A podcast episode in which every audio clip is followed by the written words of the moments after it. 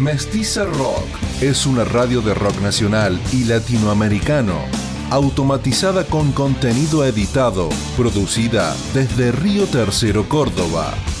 Tiene una clara intención de la difusión de músicos independientes de la provincia de Córdoba y el rescate de los grandes artistas que han hecho del rock nacional una de las expresiones culturales más importantes del país. Se emite por frecuencia modulada en 92.1 y por internet en www.mestizarrock.com.ar. Su producción y automatización está realizada íntegramente con software libre, basada en lenguaje Linux, con el software para radio Radit. 92.1 Mestiza Rock. Mestiza Rock presenta su panorama informativo. La actualidad con mirada propia. Desde Río Tercero, observando la región, la provincia, el país y el mundo. Noticias de ayer. Panorama producido y realizado por Mestiza Producciones Limitada, cooperativa de trabajo con aporte del Fondo de Fomento Concursable para Medios de Comunicación Audiovisual. FOMECA.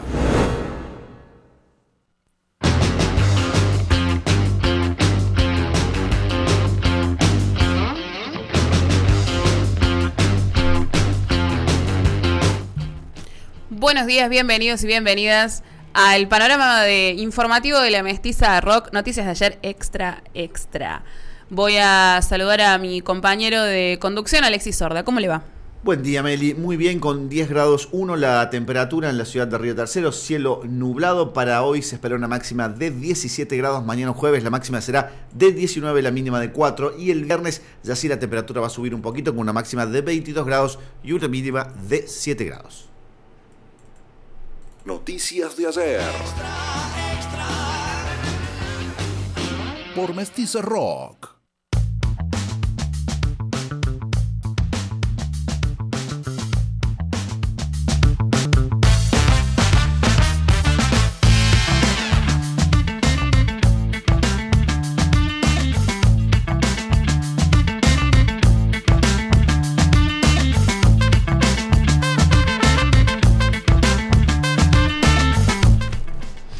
Vamos con los títulos del día. UPC adhiere al paro nacional convocado por CETERA para el día de hoy. El repudio y la criminalización de la protesta y la situación salarial son algunos de los reclamos. Imputaron a la mujer que agredió a su hijo por lesiones graves tras la detención de la mujer de 28 años por golpear a su pequeño hijo de 10 años. La Fiscalía de Instrucción ordenó la imputación del agresor. APDH Nacional pidió en un comunicado la restitución a su madre de una menor de edad que hace tres años perdió contactos con la progenitora. Además, desde APH se confirmó la intención de crear una comisión de seguimiento de derechos de infancias y adolescencias en la ciudad, integrado por representantes locales de instituciones comprometidas. Huecara del Interior, sindicato que nuclea a quienes trabajan en el ente intermunicipal Ruta 6, emitió un comunicado cuestionando la decisión de la provincia de concluir con la concesión sobre el corredor vial. En Hernando se retornó el almuerzo solidario de la Asociación Civil Gorriones que trabaja en la capacitación laboral de personas con discapacidad. En Oliva comenzó la preinscripción para una nueva etapa del Procrear, programa que llega de la Nación para la construcción de la propia vivienda a partir de un convenio con la cooperativa de servicios de dicha ciudad. Se confirmó a nivel nacional la continuidad del programa Previaje. El ministro de Turismo Matías Lamens aseguró que el previaje está confirmado eh, tras la reunión de gabinete de hoy. Noticias de deportes, Talleres y Vélez se juegan el pase a semifinales de la Copa Libertadores y las Panteras vencieron a Perú en San Juan. Y en cuanto a la noticia oxidada, hoy repasaremos que un 10 de agosto del 2010 se registraba la temperatura más baja eh, registrada hasta ese momento en el mundo desde que se iniciaron las mediciones térmicas en el planeta. Noticias de ayer. De lunes a viernes, de 12 a 13 horas. Por Mestiza Rock.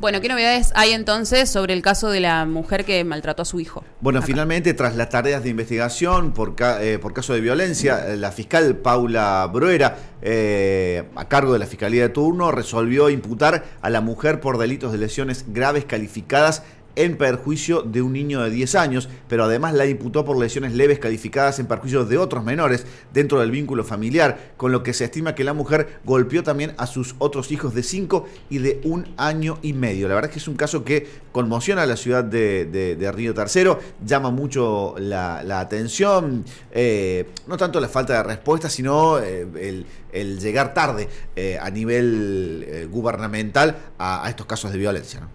Eh, vamos a tener después eh, algo que tiene en, relación con eso en, diálogo con APDH. Así es. Sobre el cuidado de las niñas.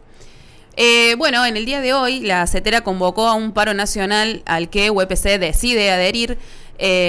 desde la mestiza dialogamos con Gabriel Ferreira, que es secretario general de UPC Delegación Tercero Arriba, y nos cuenta cuáles son los reclamos y las exigencias que motivan esta medida. Bueno, en principio nosotros eh, veníamos con, con la adhesión a una, una medida que se hacía se había fijado ya con anterioridad para el día miércoles 10 y que en el transcurso de estos últimos días cambió a la modalidad del paro. El reclamo que había en la CETERA era de que varias jurisdicciones de, de provincias en las cuales no había ningún tipo de oferta para la segunda etapa de, este año, oferta salarial, y este, venían ya con conflicto sostenido durante este último tiempo. Además, el reclamo era por los jubilados nacionales que reciben aumentos dos veces al año. La propuesta de, de CETERA era que lo hiciesen cada tres meses y además este, nosotros trasladamos nuestra, nuestras reivindicaciones que venían siendo que la oferta que nos había hecho el Ejecutivo de la provincia realmente no alcanzaba a, a nuestros jubilados, es decir, nosotros habíamos tenido una oferta en estos últimos días, todos los gremios estatales, que contenía lo que nosotros veníamos solicitando, pero deja afuera y aleja cada vez más, nos aleja cada vez más de eh, lo que perciben los jubilados porque contiene cifras en negro que los jubilados no perciben, ¿no?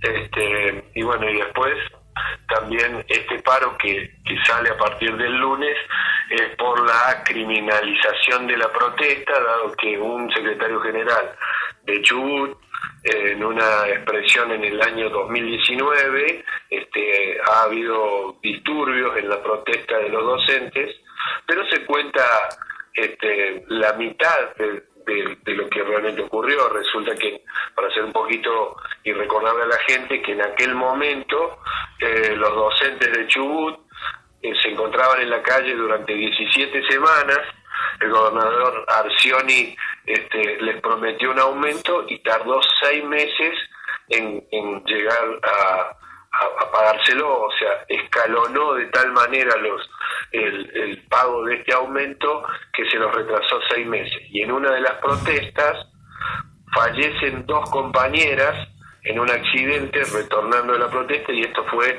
lo que sacó a la calle a miles de docentes en la protesta en Chubut y es por eso que hubo ese tipo de disturbios aquella noche en el año 2019 por el cual fue procesado eh, el ex dirigente Santiago Goodman y eso es lo que nosotros este, en el día de mañana este, vamos a estar este, marchando por las calles porque consideramos que es exagerado eh, este tipo de fallos en contra de, los manifestantes docentes. ¿no?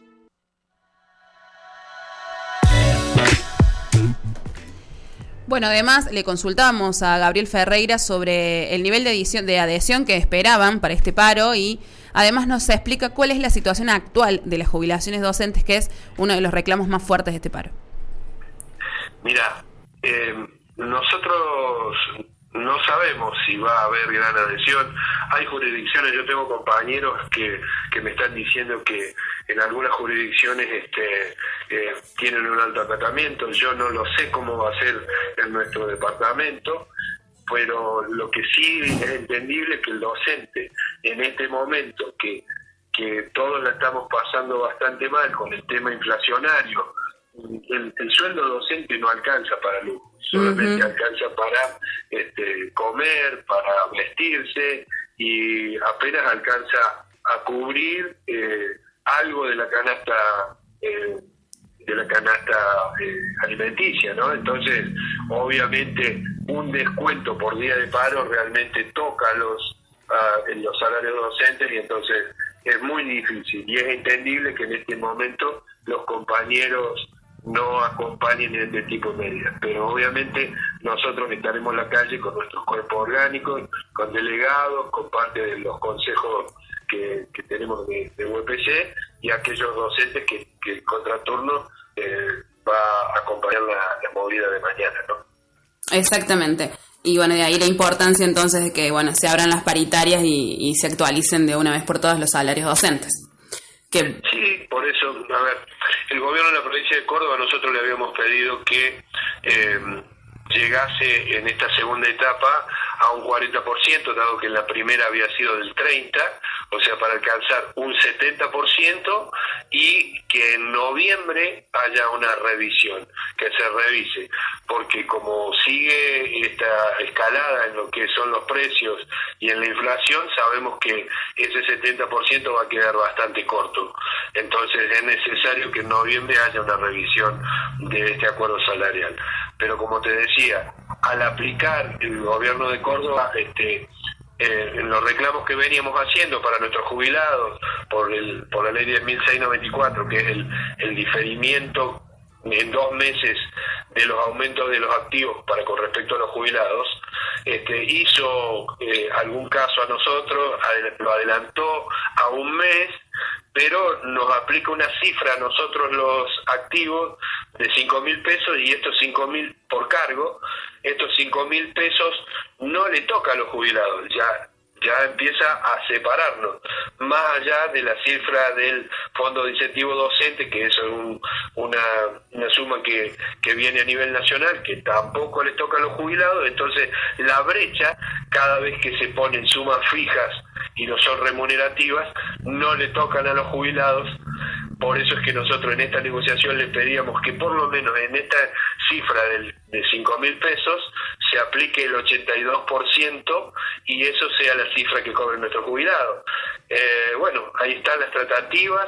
Ayer hubo reunión con el este, con el ejecutivo. Nosotros mañana de la después de la marcha tenemos plenario de secretarios generales y ahí tenemos precisiones si hubo o no otra oferta y si no cómo continúan las medidas de parte nuestra, ¿no? Perfecto. Bueno, Gabriel, eh, muchísimas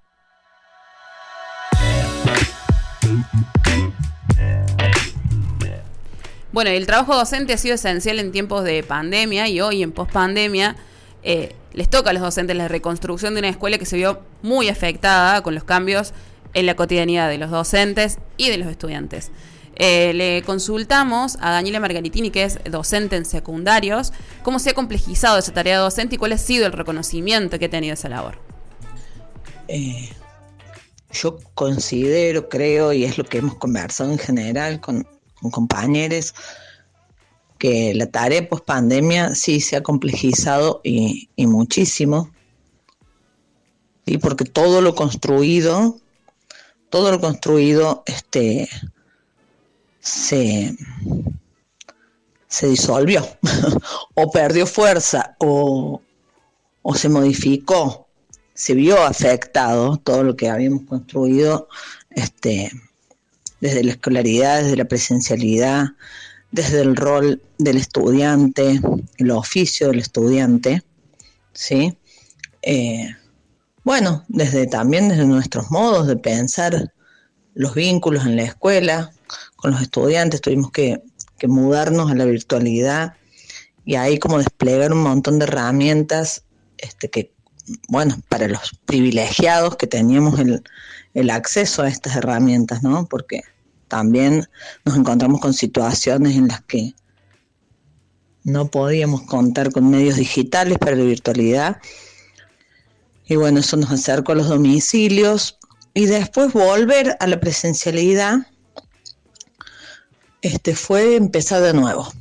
Fue empezar de nuevo y empezar a tener en cuenta que el estudiante se había quedado ahí en la casa, en la mayoría de los casos. De hecho, actualmente tenemos una grave complicación con la asistencia, yo creo que como sesgo de esta situación, donde los jóvenes tuvieron que quedar en la casa y ahora este, todavía no han encontrado ¿sí? el modo de, este, bueno, de, construir nuevamente este oficio que tiene que ver también, este oficio de estudiante que tiene que ver con que hay que asistir a clases todos los días.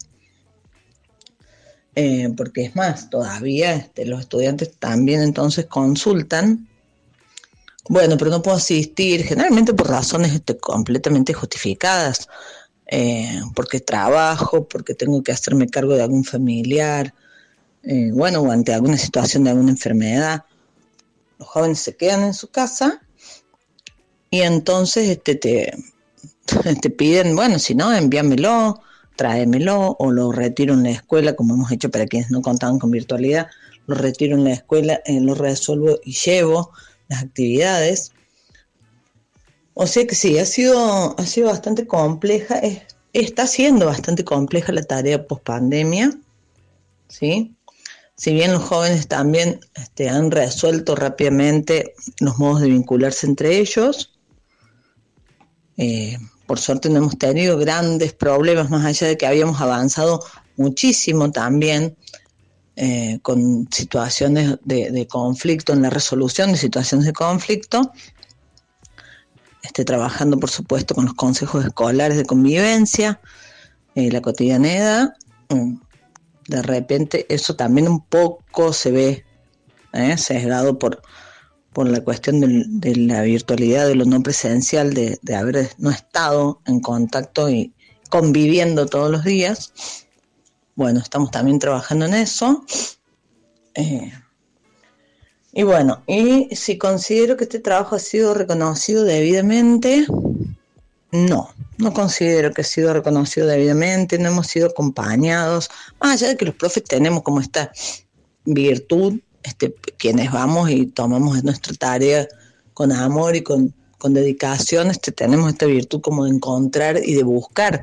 Si no la encontramos, de buscar con otros siempre la vuelta, ¿sí? para sentirnos contenidos y acompañados y, y construir estrategias y modos de resolver situaciones que se presentan. Este, no hubo un lineamiento, no hubo un acompañamiento, digamos, desde mi punto de vista, todo lo contrario, porque todo lo que es este, la demanda administrativa se ha complejizado. Eh, entonces creo que ahí no, no hemos estado muy acompañados. Sí nos hemos sabido acompañar entre nosotros como, como lo sabemos hacer generalmente. Buenos atracos, perfectos atentados, bien iluminados. Noticias de ayer por Mestiza Rock. Creo que es momento para otra bomba de humo y batirme en retirada.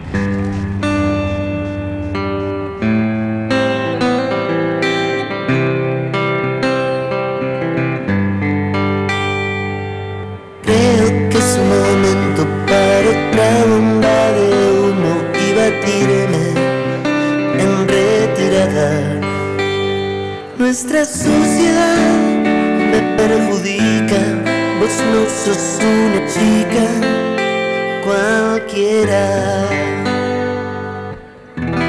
Qué ridículo es que pienses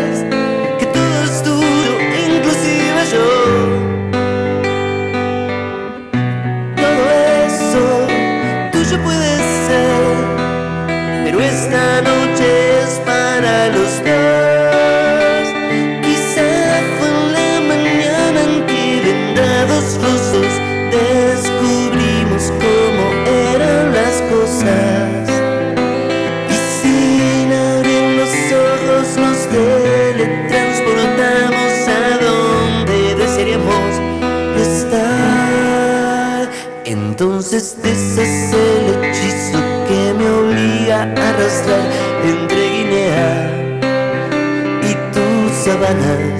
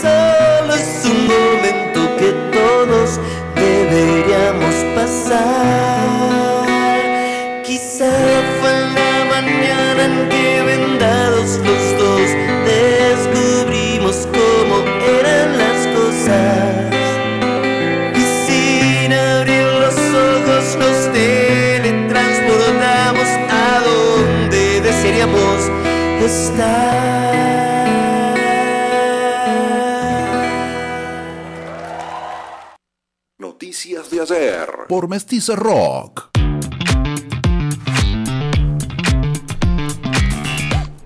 Bueno, y escuchamos a Babasónicos con cómo eran las cosas. Eh, vamos a. La niña fue. Perdón, perdón. Vamos a la ampliación de la nota con eh, APDH sobre eh, la niña que fue sustraída, digamos, que perdió contacto con su progenitora y que APDH pide la, la restitución a través de un comunicado. Sí, la niña fue sustraída por orden judicial de la jueza Romina Sánchez Toraza del seno materno, luego de que su madre insistiera con denunciar por abuso sexual al progenitor. Así es, es un caso que tiene tres años, que no había adquirido todavía visión pública en la ciudad de Río Tercero y que lo llamativo es que ayer hubo un comunicado de APDH a nivel nacional firmado por los principales referentes de APDH a nivel nacional, entre ellos Tati Almeida, por ejemplo, eh, pidiendo la urgente restitución de esta menor de edad a su madre. Dialogábamos nosotros con Diana Hipérico, es integrante de APDH Río Tercero, quien aseguró que la decisión judicial no tiene justificación y que parece por todos lados arbitraria. Sí, en realidad Sol es un nombre, digamos, de fantasía por- porque tenemos que la privacidad de la de la niña. Eh, pero bueno, la historia empieza hace más de tres años ya, eh, bajo la denuncia que realiza la madre en contra del progenitor. Y bueno, y, y la decisión de la, jue- de la jueza, Sánchez Toraza, en, en una revinculación, entregarla a, a la ma- digamos, a la abuela paterna. ¿no? Ellos viven, el, el papá de la niña y su abuela paterna viven en otra ciudad de Córdoba, eh, y bueno, digamos que le dan la tenencia a la abuela paterna. Desde ese día hasta hoy, eh, no tuvo más contacto con su mamá. Y eso es lo que nosotros pedimos, ¿no? Porque más allá de, de, de los tres años que le impidieron ver a su hija y a la niña de madre, eh, el padre de la niña fue imputado ya, ¿no? Eh, por la denuncia que realiza la madre. Eh, y bueno, eh, en el mientras tanto hubo eh, un montón de, imagínate, apelaciones eh, y, y sin embargo todavía no puede volver a su hogar. En principio uno supone que el padre de la niña, acusado de abuso sexual, que, que tiene un juicio eh, en proceso, tampoco tiene Sí. relación con, con la niña, ¿no? Eh, mira, nosotros eh, suponemos que sí, porque no sé si están viviendo en la misma casa, pero yo creo que sí en la misma manzana. Eh, el tema es que ella, la niña con la madre, tenían videollamadas. Mm, mm, Creo que una vez por semana, y ahora ni siquiera eso. O sea, una, una decisión totalmente autoritaria, eh, algo inexplicable. O sea, increíble que no, no nos dé una respuesta legal a esa decisión. La impedición de contacto, o sea, no es algo ilógico. Eh, bueno, gracias a todas las organizaciones que nos acompañan en, en el pedido este de justicia, Red Viva, PH Nacional, la Mesa Provincial, eh, esto salió de la luz. Eh, pero bueno, todavía no, no tenemos respuesta. es urgente, urgente que se restituya la niña a su hogar con su mamá. Bien, eh, ahora se publica a nivel nacional este pedido. El pedido es a la jueza eh, Romina Sánchez Tolosa, que fu- fue quien toma la decisión. La pregunta era justamente también tratar de entender, ¿hay alguna justificación por parte de la jueza de por qué toma esta decisión?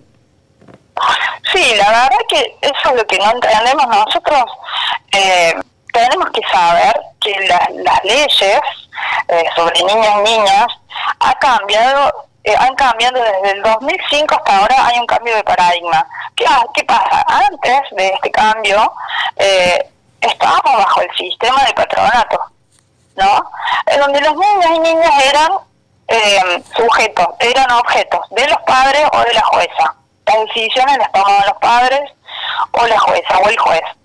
Eh, a partir de este cambio de paradigma que con la ley 26.061, los niños son eh, sujetos de derecho. O sea, con más razón, con más razón es inexplicable el fallo, porque mm, eh, lo que se busca es el interés superior del niño, que se le llama. Digamos, siempre tienen que, las leyes y las decisiones y los fallos tienen que girar en torno al interés de ellos, no del padre, ni de la madre, ni de nada. Y esto es totalmente contrario. Eh, gracias a Dios, en tribunales ahora tenemos la fiscal Paula Bruera, que le agradecemos muchísimo su actuación, su- la toma de decisiones y su criterio, eh, porque la jueza eh, Sánchez Toraza ni siquiera, ni siquiera tuvo en cuenta las pericias. Eso es lo grave, ese es el reclamo, digamos.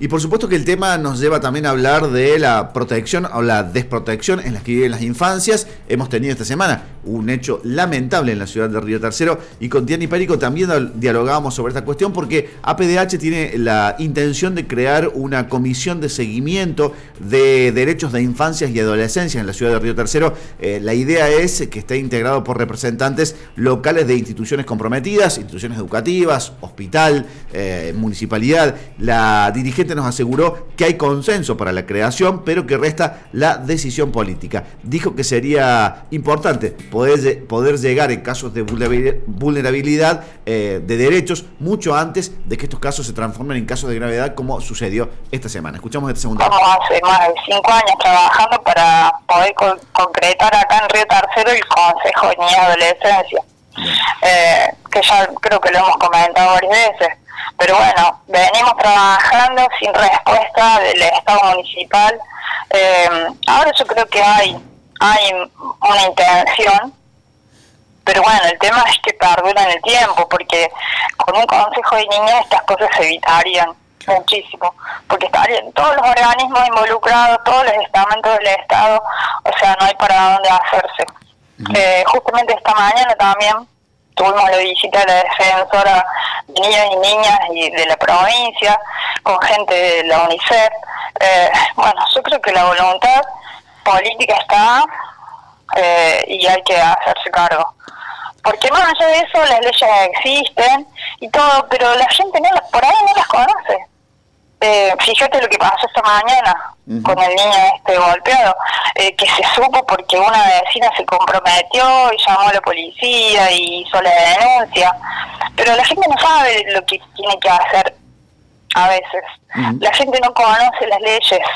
Eh, mm, eh, y yo creo que es un trabajo que está pendiente en Río Tercero, el tema de las garantías, de los derechos de los niños, la promoción eh, de, las de las leyes, hacer conocerlas, eh, bueno, porque es la única manera que toda la sociedad se comprometa.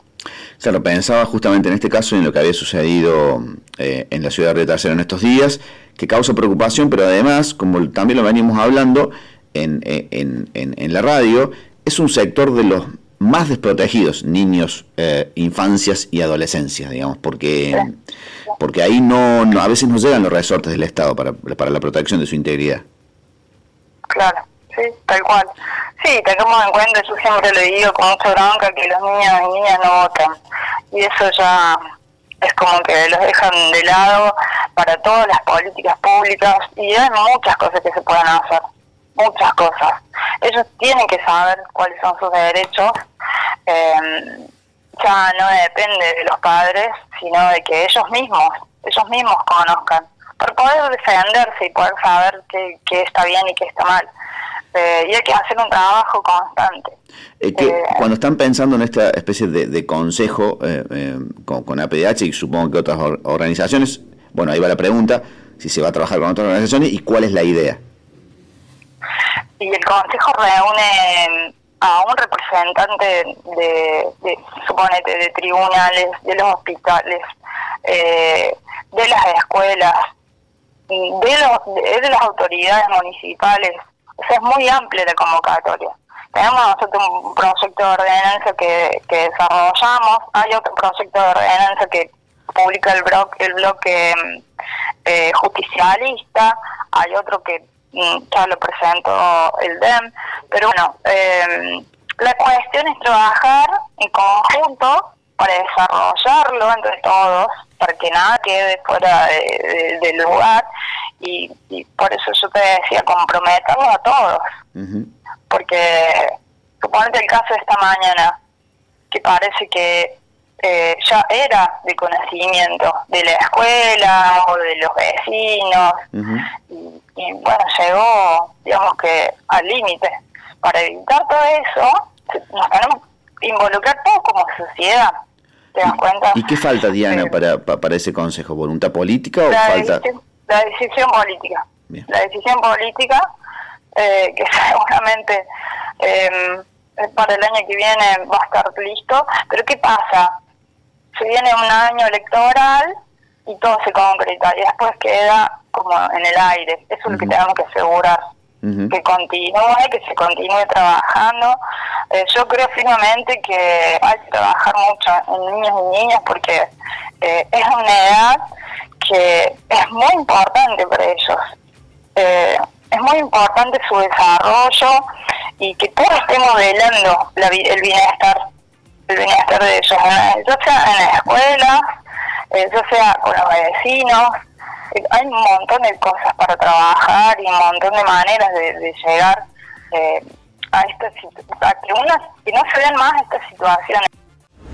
Interminables cadenas de video. La presión sujetan. Buenas noticias. Sabrosas telefotos. A tragar sin culpa. Noticias de ayer. Por Mestiza Rock.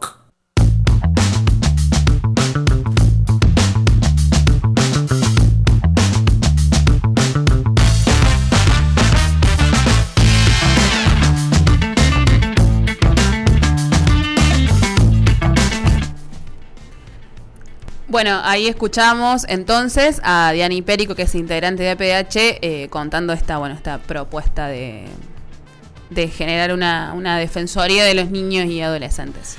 Eh, ampliamos una información nacional porque hoy se confirmó que se viene una nueva etapa del programa Previaje. Lo confirmó el ministro de Turismo y Deporte Matías Lamens. Indicó que está confirmado el lanzamiento para los próximos días de una nueva etapa del programa Previaje. En este caso, para generar un estímulo turístico para la temporada baja. El Previaje está confirmado, lo vamos a lanzar en los próximos días. Aseguró, tuvimos que rever el programa en términos presupuestarios. Lo evaluamos hoy en la reunión de gabinete y coincidimos en que es una herramienta extraordinaria. Recordemos que eh, es un programa que funciona muy bien, pero que el Estado hace un aporte importante para eh, mover el turismo en toda la Argentina. Bien, vamos a repasar entonces los títulos de regionales. Huecara del Interior, sindicato que nuclea a quienes trabajan en el ente intermunicipal Ruta 6, emitió un comunicado cuestionando la decisión de la provincia de concluir con la concesión sobre ese corredor vial. En Hernando retomó el almuerzo solidario de la Asociación Civil Gorriones que trabaja en la capacitación laboral en personas con discapacidad y además otra institución recauda fondos para construir un inmueble en donde residan personas con discapacidades que no tengan familia. Y en Oliva comenzó la preinscripción por una nueva etapa del Procrear. Thank you. Compacto de informaciones regionales para el panorama de la mestiza. Huecara del Interior, sindicato que nuclea quienes trabajan en el ente intermunicipal Ruta 6, emitió un comunicado en donde señala que el gobierno de Córdoba decidió concluir con la concesión que tiene dicho ente en el corredor vial que une Río Tercero con Cruz Alta, en el límite con Santa Fe. En dicha ruta, recordemos, hay tres estaciones de peaje, Tancacha, Dalmacio Vélez y Cruz Alta. Marcaron desde el gremio la preocupación existente por los 60 puestos directos de trabajo que brinda el ente Ruta 6, como así también por unos 250 puestos laborales indirectos. El secretario general de Huecara, Gustavo Rossi, esto indicaba en una comunicación con la mestiza en donde cuestionó fuertemente la decisión de la provincia y del gobernador Juan Schiaretti. En plena crisis, el gobernador de Córdoba elimina una empresa superavitaria. Schiaretti levanta en 15 días la empresa intermunicipal de peaje de la ruta provincial número 6. A la fecha, esta fuente de servicio y trabajo obtiene mensualmente 15 millones de pesos de ganancia neta. Los salarios de los 60 trabajadores que Schiaretti deja en la calle no representan el 27% de la recaudación. El motivo aparente, mejorar su próximo anuncio de obra vial sin peaje sobre la Ruta 6.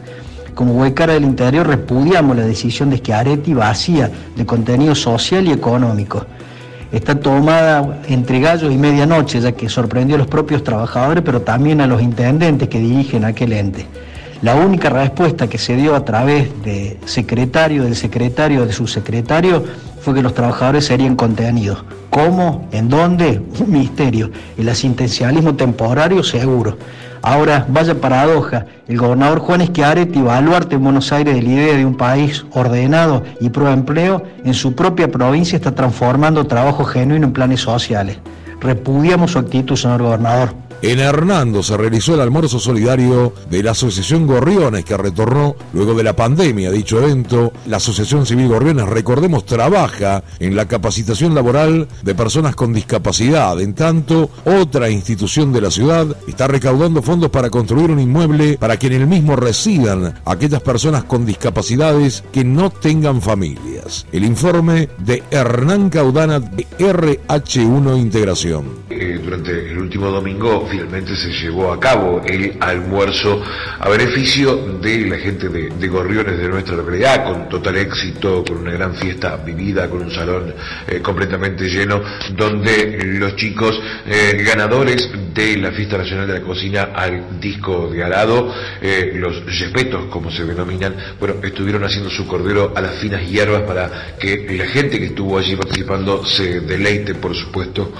con esta, esta comida realmente exquisita. Pero además también se aprovechó por parte del Club Argentino de Servicio, quien trabaja en ciertas formas con la gente de Gorriones, tengamos en, en cuenta de que ya hace algunos años eh, la gente del CAS, del Club Argentino de Servicio, ha comenzado a recaudar los fondos para construir lo que va a ser el hogar para personas con discapacidades que no tengan familia eh, y que bueno puedan tener allí en este lugar eh, refugio, ¿no? Su, casa, su hogar. Eh, este lugar estará construido en el predio de donde está hoy funcionando el Hospital Municipal Pascual Tirro de la ciudad de Hernando y que este edificio o esta casa la va a estar construyendo, como decíamos, el Club Argentino de Servicios.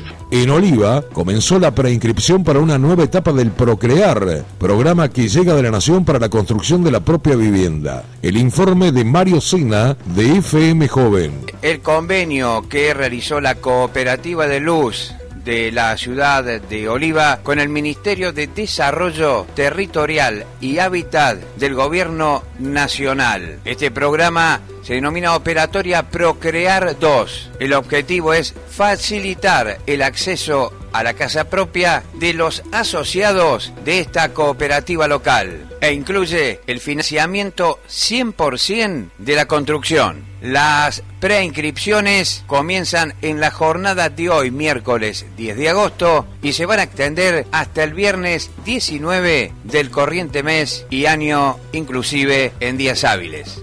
El compacto regional de noticias en el panorama de la mestiza. Buenos atracos, perfectos atentados, bien iluminados. Noticias de ayer. Por Mestiza Rock.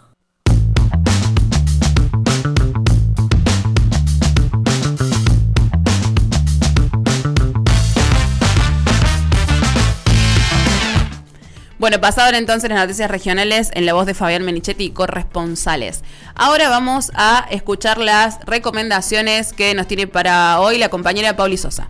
Hoy nos vamos para Alta Gracia y conocemos a Generaciones K, proyecto que ve luz en el año 2015 y que a lo largo de estos ocho años Pisaron muchos escenarios del under cordobés, bares, festivales y giras por distintas provincias de nuestro país. En el año 2019 editan su primer material, Se armó el quilombo. Actualmente preparan su segundo disco que vendrá acompañado de una gira que los va a llevar a recorrer gran parte de Argentina y México.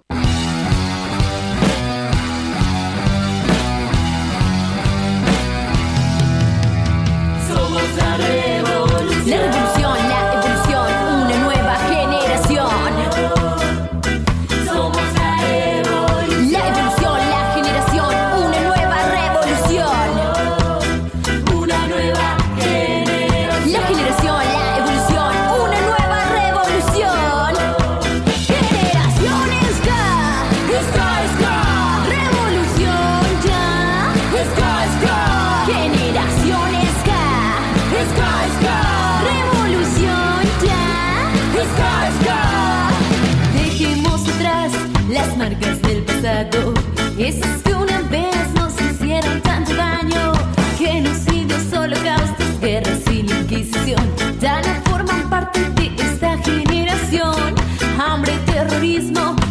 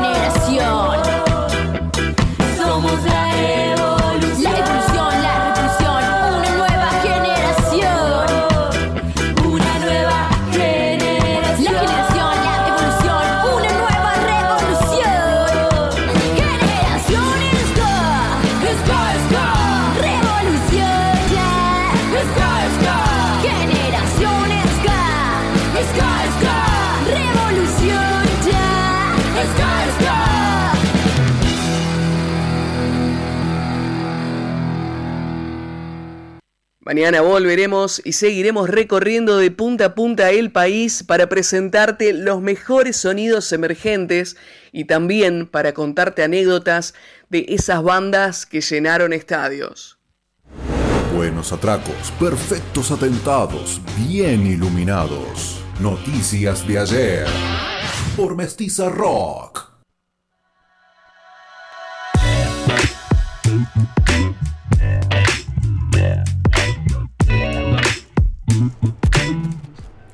Bueno, Alexis, ¿hay novedades sobre el fallecimiento del joven en Altagracia y la salida del boliche? Así es, en la causa le cambiaron la carátula y ordenaron liberar al único imputado. El abogado Carlos Nagy informó que la Fiscalía en segundo turno de Altagracia, a cargo de Alejandro Peralta Otonelo, dispuso el cambio de carátula en la causa que investiga la muerte de Joaquín González el pasado 18 de julio en la ciudad del Tajamar. De homicidio simple pasó a homicidio eh, preterintencional. En virtud de ello se ordenó la liberación del único imputado, eh, Joe Heredia, respondiendo a un pedido de la defensa. La figura de homicidio preterintencional hace referencia a un delito que comete quien realiza una acción con intención de lesionar a una persona, pero accidentalmente le causa la muerte.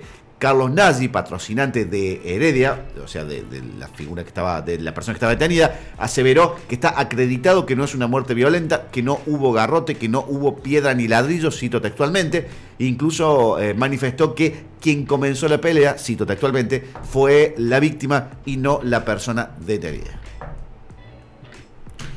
Vamos eh, a repasar los títulos de deportes. Talleres y Vélez se juegan el pase a semifinales de la Copa Libertadores y las Panteras vencieron a Perú en San Juan. Escuchamos al compañero Maxi Acosta. Vamos a comenzar con las deportivas de este día miércoles. Para el panorama informativo de la Mestiza Rock, vamos a comenzar diciendo que hoy, eh, a partir de las 21.30, se van a enfrentar Talleres de Córdoba contra Vélez Arfiel eh, por un pase a las semifinales de la Copa Libertadores. Se van a medir hoy en el Estadio Mario Alberto Kempes ante 57.000 personas en la revancha de los cuartos de final tras el triunfo en Liniers eh, de parte de Vélez por 3 a 2. Recordemos que eh, este partido va a comenzar 21 a 30 y va a ser televisado por la señal de Fox Sport y contará con el arbitraje del paraguayo Ever Aquino. El intenso juego que proponen ambos entrenadores, el portugués Pedro Caiciña en la T y el uruguayo Alexander Medina en el Fortín, quedó plasmado en el partido de ida. Por eso se espera un trámite de características similares, aunque Talleres deberá salir a ganar el partido por más de un gol de diferencia. Si el resultado queda empatado en goles, habrá definición por penales. El ganador del cruce de la T y la B azulada jugará en semifinales ante el ganador de la serie entre los brasileños Flamengo y Corinthians, que anoche se disputó este partido y se llevó la victoria el Flamengo. Talleres es la primera vez que participa de esta instancia de Copa de Libertadores. Nunca había superado la fase de grupos.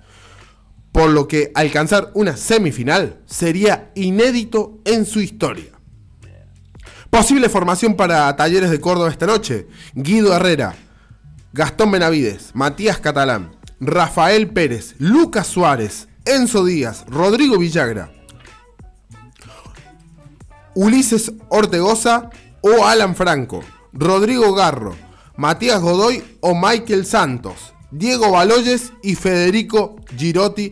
Ese es el posible equipo que puede salir hoy a la cancha a las 21.30 a enfrentar a Vélez Arfield por un lugar en la semifinal de la Copa Libertadores. Cambiamos de deporte. Las Panteras vencieron a Perú en San Juan. Sí, estamos hablando del seleccionado de vóley femenino eh, argentino. Con parciales de 25-18, 25-18 y 25-23 se quedaron con el primer partido el seleccionado argentino de voleibol. Las Panteras inició con un buen paso y un contundente triunfo 3 a 0 contra su par de Perú. El torneo clasificatorio rumbo a los Juegos Panamericanos de Santiago de Chile 2023. El equipo albiceleste se impuso en set corridos con esta progresión de 25-18, 25-18 y 25-23. Argentina jugará este año su tercer mundial consecutivo, entre el 23 de septiembre y el 15 de octubre, en Países Bajos y Polonia. El combinado albiceleste intervendrá en el grupo D y sus rivales serán Brasil,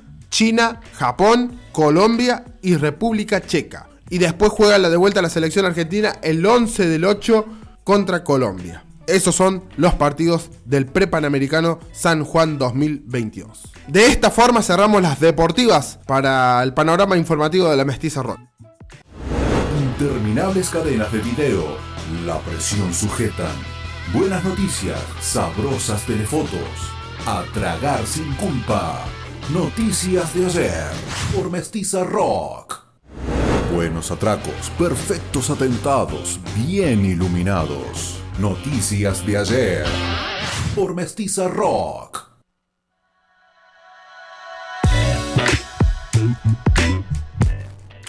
Un 10 de agosto del 2010 se registraba la temperatura más baja registrada hasta ese momento en el mundo desde que se iniciaron las mediciones térmicas en el planeta. Escuchamos la noticia oxidada del día en la voz de Fabián Menichetti.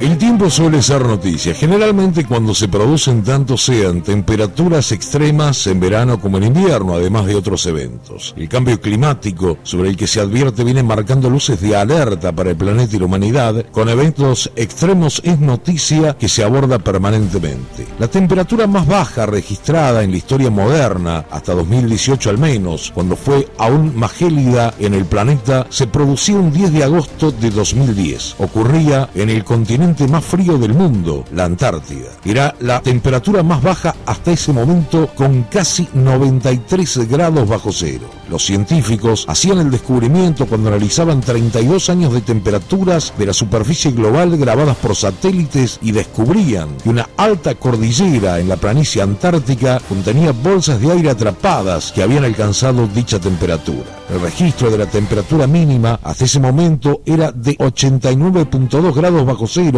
y había sido tomado en 1983 en la estación rusa de Vostok. La Antártida ha registrado una temperatura mínima récord de menos 93,2 grados centígrados en agosto del 2010, según una investigación realizada por científicos de la Unión Geofísica Americana. Los científicos observaban grietas y se preguntaban si la capa superior se estaba agrietando. Las temperaturas extremadamente frías se deben al aire que quedó atrapado y se florece, explicaban. Si los cielos están despejados durante unos días, el suelo emana el calor restante al aire, creando una capa de aire muy frío sobre la nieve. El autor principal de este trabajo ha indicado que este es solo un número preliminar, es decir, que es probable que cuando se refine la información obtenida por varios sensores térmicos espaciales, aún se agregará algún grado más bajo cero. Sin embargo, se dio la particularidad que años después, en 2018, se producía una marca aún más baja. En la Antártida Oriental, en ese año se determinaba que se habían medido 98 grados bajo cero. Dicha temperatura, tanto la de 2010 como la de 2018, más allá del dato para las estadísticas, marcaba que algo estaba sucediendo con el clima en el planeta. El resultado de julio de 2018, por ejemplo, se indica, sorprendía a los autores del estudio científico, quienes también señalaban en su investigación que estas bajas temperaturas coincidían con el impacto del calentamiento global en la Tierra. Ya había un antecedente,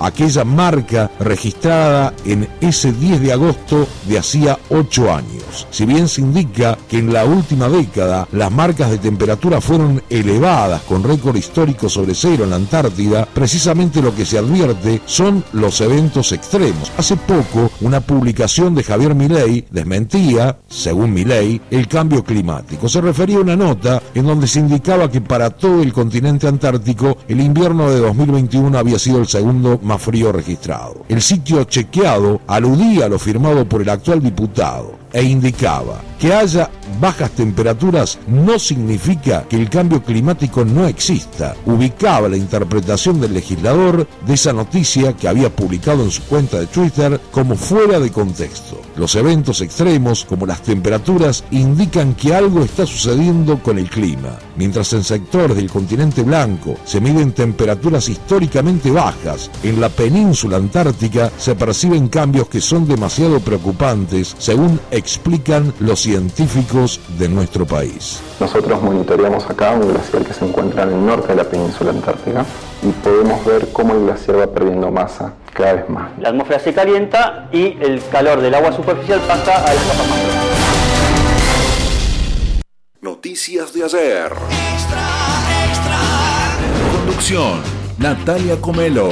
Producción. Fabián Menichetti, Maxi Acosta, Melissa Linares. Coordinador de aire. Alex Sorda. Ambiente. Leonardo Altamirano. Internacionales. Mariano Sarabia. Género. Meli Linares.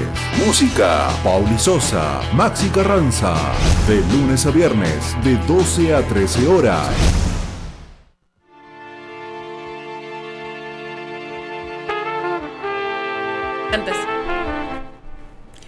Bueno, vamos entonces despidiéndonos del panorama informativo de la mestiza. Recordemos que se repite hoy a las 20, se repite todos los días a las 20 el informativo. Eh, Alexis, la temperatura del día y qué, qué temperatura va a ser también hoy a las 8.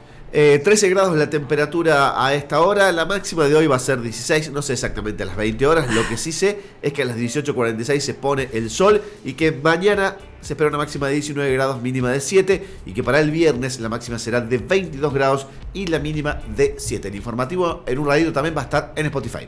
Perfecto. Nos reencontramos entonces eh, mañana eh, a las 12 del mediodía. Conmigo nos volvemos a encontrar el miércoles. Mi nombre es Melissa Linares y esto fue Noticias de ayer Extra Extra. Hasta aquí te informaste de lo que pasó ayer, antes de ayer, lo de hoy y lo que puede pasar mañana. Con Noticias de ayer.